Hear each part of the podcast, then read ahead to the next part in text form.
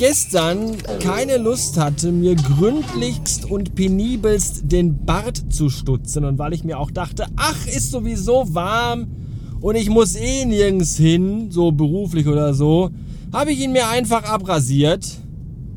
Und das war ein Fehler, denn ich sehe jetzt aus wie elf.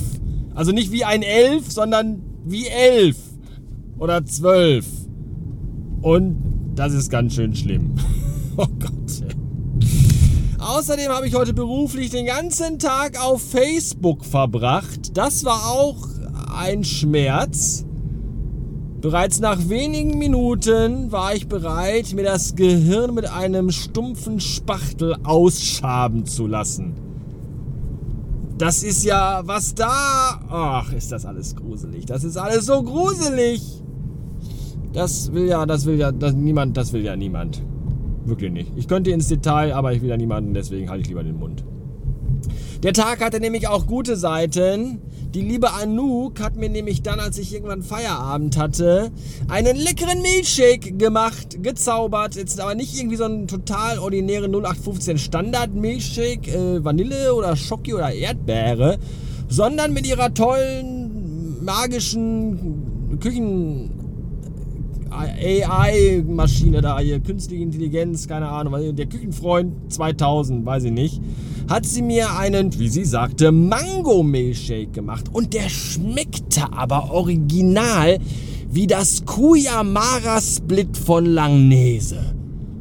Jeder Schluck von diesem Milchshake war ein Flashback zurück in die 80er mit Musik im Ohr hier. Like ice in the sunshine, like ice in the sunshine, I'm melting away on this sunny day.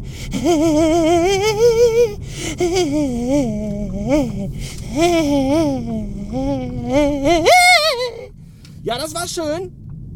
Das war sehr lecker und äh, das Rezept könnte ich euch verraten. Mache ich aber nicht. Was ich stattdessen mache, ich fahre jetzt zu Jan, denn es ist mal wieder Freitag, es ist wieder diese Bar und ich muss euch dann erzählen, was mir widerfahren ist, denn wir sehen Akira und sind äh, Manga-Aktivist oder so ähnlich. Ja, jedenfalls Akira Akkurat steht heute auf dem Plan und ich habe deswegen extra gerade noch, weil ja demnächst mein MacBook Pro, das, das, das allerletzte Neueste, von der Agentur ja demnächst an dieselbige zurückgeht, und wir das letztes Mal erfolglos versucht haben, mit dem iPad irgendwie zu bewerkstelligen, habe ich dann heute mein altes, altes 2013er MacBook Pro reanimiert und aufgefrischt und auch geputzt und wichtige Updates installiert. Und ja, jetzt äh, nehme ich das mit, um damit. Das ist total super. Ja, der Koffer wird immer kleiner, den ich brauche. Mittlerweile passt das alles in eine, in eine schicke Umhängetasche. Ja, früher waren das noch, glaube ich, zwei Koffer voll mit Kopfhörer und mit ganzen Scheiß und alles. Und mittlerweile kann man ja wirklich, das P4 funktioniert ja quasi autark, Kopfhörer. Hier äh, Bayer Dynamics nämlich hat äh, Thorsten im Podcaststudio an einem geheimen Ort in Oberhausen vor Ort und ja, dann halt noch das, das MacBook, das kleine 13 Zoll. Mac, ich glaube, ich, ich glaube, ich, ich, glaub, ich, 13 Zoll, ich weiß gar nicht. Jedenfalls, äh, das ist ja auch recht kompakt. Und das ist ein sehr kompaktes Setup. Und das finde ich total gut. So, das war's erstmal. Bis später. Ich habe vergessen, was 2005 passiert ist, weil darum geht es ja eigentlich noch. Ach, vielleicht erzähle ich euch das. Ich habe das Notizbuch nicht dabei. Und manchmal fotografiere ich auch die Seite, aber auch das habe ich nicht gemacht. Jetzt stehe ich da mit meinem Talent. Haha, schön. Ja. Dann erzähle ich euch vielleicht morgen davon.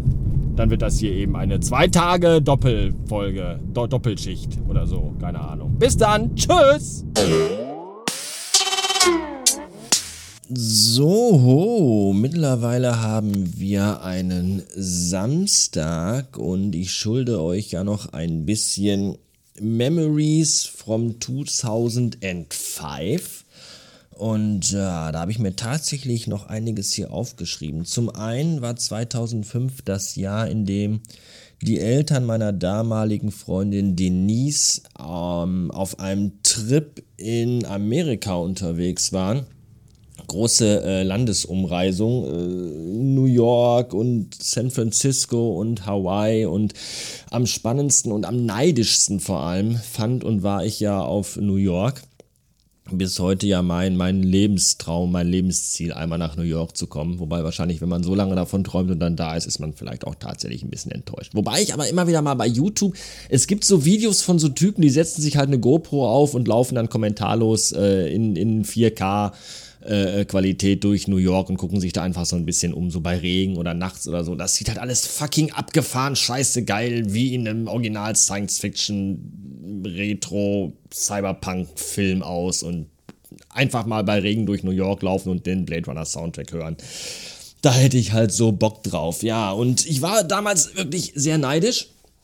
Was sie mir mitgebracht haben aus New York ist eine Original ähm, New York Yankees Mütze, äh, New Era Basecap von, von der offiziellen, äh, hier, ne, ihr wisst schon, Basketball League und so, so eine dunkelblaue. Die habe ich bis heute, die habe ich auch eine Zeit lang getragen. Mittlerweile setze ich die nicht mehr auf, weil ich echt ein bisschen Sorge habe, dass die so langsam anfängt zu zerbröseln. Aber das ist immer noch so mein, mein Erinnerungsstück an New York wo ich halt selber niemals war und so ein bisschen auch mein Erinnerungsstück, auch ein bisschen auch an Denise, ja, weil mit, mit der war dann nämlich im Laufe des Jahres 2005 dann auch Schluss. Äh, schuld war ich das. da möchte ich jetzt aber nicht im Detail drauf eingehen. Da wird es dann doch ein bisschen zu persönlich. Deswegen äh, machen wir da mal einen Haken dran. Was noch ganz spannend war, ist, dass äh, Denise Eltern dann in New York waren und dann irgendwie in New York an so einer Straßenecke standen, wo eine Webcam aufgestellt war. Und dann haben die uns angerufen und haben uns dann äh, und wir haben uns dann quasi übers Internet äh, äh, haben wir dann diese Seite aufgerufen, wo es die Webcam war gab und dann haben wir sie äh, ihre Eltern äh, über die Webcam gesehen und am Telefon parallel gleichzeitig mit denen telefoniert. Und das war 2005 war das echt so, wow. Das war einfach nochmal, ich glaube, zwei oder drei Jahre bevor überhaupt ein iPhone irgendwie auf dem Markt erschien, äh, haben wir das gemacht und das, das wirkte damals so mega zukunftsmäßig. Und, und heute hast du halt einfach so ein Gerät, das so groß ist wie deine Handfläche, äh, mit dem du halt in Echtzeit Videotelefonie mit ne, jemandem in Sydney machen kannst, auf auf der anderen Seite der Erde quasi. Und das ist irgendwie völlig normal. Und früher war das einfach so, wow, das, das war einfach mega cool. Ja, das, das, war, das war damals echt so, so, so, so ein cooler Moment und ein cooles Ereignis. Mm, musikalisch habe ich mir jetzt hier aufgeschrieben, fahr in Urlaub am Ende der Sonne. Äh, wer das Album kennt, der weiß, dass das ein recht schwermütiges Album ist, mit, mit vielen Beziehungs- und Liebesthemen, die aber alle eher so negativ behaftet sind. Es geht auch um Selbstmord, um Verlassenwerden und um solche Sachen. Und dann gibt's halt ein Lied, äh, wo er in der Dusche schläft, weil ihn seine Haushaltsgeräte umbringen wollen. Am Ende also noch so ein bisschen Comic Relief. Aber das Album hat mich tatsächlich äh, zum Ende des Jahres dann doch begleitet weil äh, die Trennung von Denise, dann gab es direkt ganz kurz danach äh, eine neue Beziehung. Hallo Martina, schöne Grüße. und äh, die endete aber auch dann sehr schnell und sehr abrupt, weil Martina dann doch merkte, dass sie doch noch immer in ihren alten Freund verliebt ist und gesagt hat, ja dann äh, fick dich einfach. Und äh, das hat mich dann tatsächlich in ein, ein ganz, ganz tiefes Loch geworfen, äh, aus dem ich so schnell nicht mehr herauskam. Und ähm, ich habe dann in der Zeit wirklich sehr, sehr, sehr viel dieses, dieses Album gehört und bin auch sehr oft und sehr lange nach der Arbeit und äh, zwischendurch auch mit dem Auto ziellos durch die Gegend gefahren und wusste irgendwie nicht so richtig, wohin mit mir. Und das war schon eine sehr, sehr, sehr dramatische Zeit eigentlich. Aber es wird auch wieder besser, aber dafür kommen, dazu kommen wir erst dann später. Was noch sehr wichtig war für mich persönlich in diesem Jahr, ich habe die erste Ausgabe des Bastard Magazines veröffentlicht. Ja, dieses, dieses Design, PDF-Design-Magazin, das ich ja dann später nochmal, ich glaube es war 2010, 11, 12, ich weiß gar nicht mehr, äh, nochmal mit Jörn reanimiert habe. Ich glaube 2000, ich glaube 2012 war das, ja. Und äh, das hat halt 2005 seinen Anfang genommen und, und der Hintergrund ist recht umfangreich gewesen. Ich habe halt damals eine Website gehabt, die nannte sich Cobalt Revolter. Das war so eine Art Designportal, wo ich halt immer so täglich so, so News über interessante Websites mit coolen Designs und über Kunst und solche Sachen veröffentlicht habe und habe dann parallel dazu ein PDF-Magazin veröffentlicht, das nannte sich damals noch Filter. Ja, das weiß ich noch. Gibt es aber irgendwie nichts mehr. Also da habe ich, hab ich auch irgendwie auf keiner Festplatte noch irgendwas von übrig. Und dann, dann war das aber zeitlich irgendwann nicht mehr so zu stemmen mit diesem Cobalt Revolter Designportal. Da gab es auch ganz viele Interviews, habe ich da mal drin gehabt mit Designern, die ich gemacht habe, ich dann auf, dem, auf der Seite veröffentlicht habe. Und das war aber dann zeitlich irgendwann relativ schwierig umzusetzen. Dann dachte ich mir, diese ganzen Interviews, die ich gemacht habe, es wäre zu schade, die einfach so mit der Seite zu killen. Und dann habe ich diese Interviews ähm, im, im März 2005 in ein PDF-Magazin gepackt, optisch so ein bisschen schön aufgemacht und aufgehübscht und, und über aufgearbeitet und habe das dann im März veröffentlicht. Damals eben dann unter dem Namen Bastard. Und ich kann euch heute gar nicht mehr sagen, warum ich auf diesen Namen gekommen bin. Ob es jetzt daran lag, weil ich selber ein Bastard bin. Also das, was, äh, was man äh, im, im allgemeinen Sprachgebrauch zu jemandem sagt, der halt unehelich geboren wurde oder ob das irgendwie so für mich der Begriff war, so Bastard ist ja auch ein Mischwesen, vielleicht eine Mischung aus Online-Magazin und Online-Website und PDF und so. Ich, ich weiß es nicht mehr. Jedenfalls kam dann im März ähm, die Interview-Edition vom, vom Bastard Magazine raus und darauf folgte dann im Mai 2005 die erste Ausgabe, die erste reguläre Ausgabe des Bastard Magazins. Eben so ein, so ein PDF-Magazin, in dem alle zwei Monate verschiedene Künstler von ganz überall aus der Welt ähm, vorgestellt wurden und ihre Arbeiten präsentiert haben. Die haben die mir dann zugeschickt quasi und ich habe das dann so ein bisschen kuratiert und dann halt äh, als PDF-Magazin zusammengebastelt und äh, online gestellt und das konnte man sich dann für Nüsse runterladen. War damals tatsächlich sogar so erfolgreich, dass es sogar in der Ausgabe 6 2005 des doch, wie ich finde, recht renommierten Designmagazins Novum eine Erwähnung gab innerhalb des, äh, des Artikels Online-Magazine.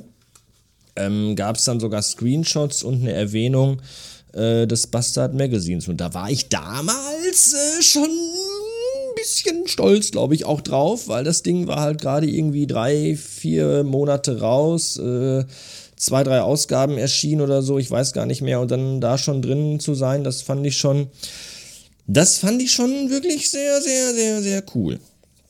Tja, letzte Ausgabe gab es dann in 2008, also elf reguläre Ausgaben vom Bastard Magazine gab es damals und dann hat das irgendwie auch einfach, ich habe dann einfach gar keine Zeit mehr gehabt dafür und dann habe ich es einfach irgendwann äh, schleifen lassen und dann eingestampft und dann gab es aber dann halt 2012 den Reboot, aber dazu kommen wir später nochmal. Vielleicht, vielleicht stelle ich euch die eine oder andere Ausgabe in den Show Notes auf radiobastard.fm von diesem PDF-Magazin zum Download zur Verfügung, wenn ihr mögt. Bitte nicht erschrecken, das ist halt einfach auch mal 16 Jahre her. Da hat man noch keine äh, HD-Bildschirme und 4K gehabt und all das. Da, da, das sieht halt alles wirklich heute sehr, sehr vorsintflutlich aus. War aber damals echt so der, der heiße Scheiß. Ja.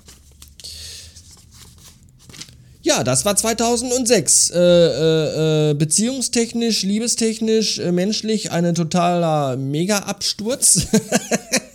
wirklich, ey. Gott, ging es mir damals scheiße. Und äh, äh, internetmäßig ging es aber da bergauf und es wurden quasi die ersten Weichen gestellt äh, für, für, die, für, die, für die Kunstfigur des Bastards. Ja, da, da, da fiel dieser Name quasi zum ersten Mal irgendwie und wurde irgendwie erstmalig von mir im Internet so.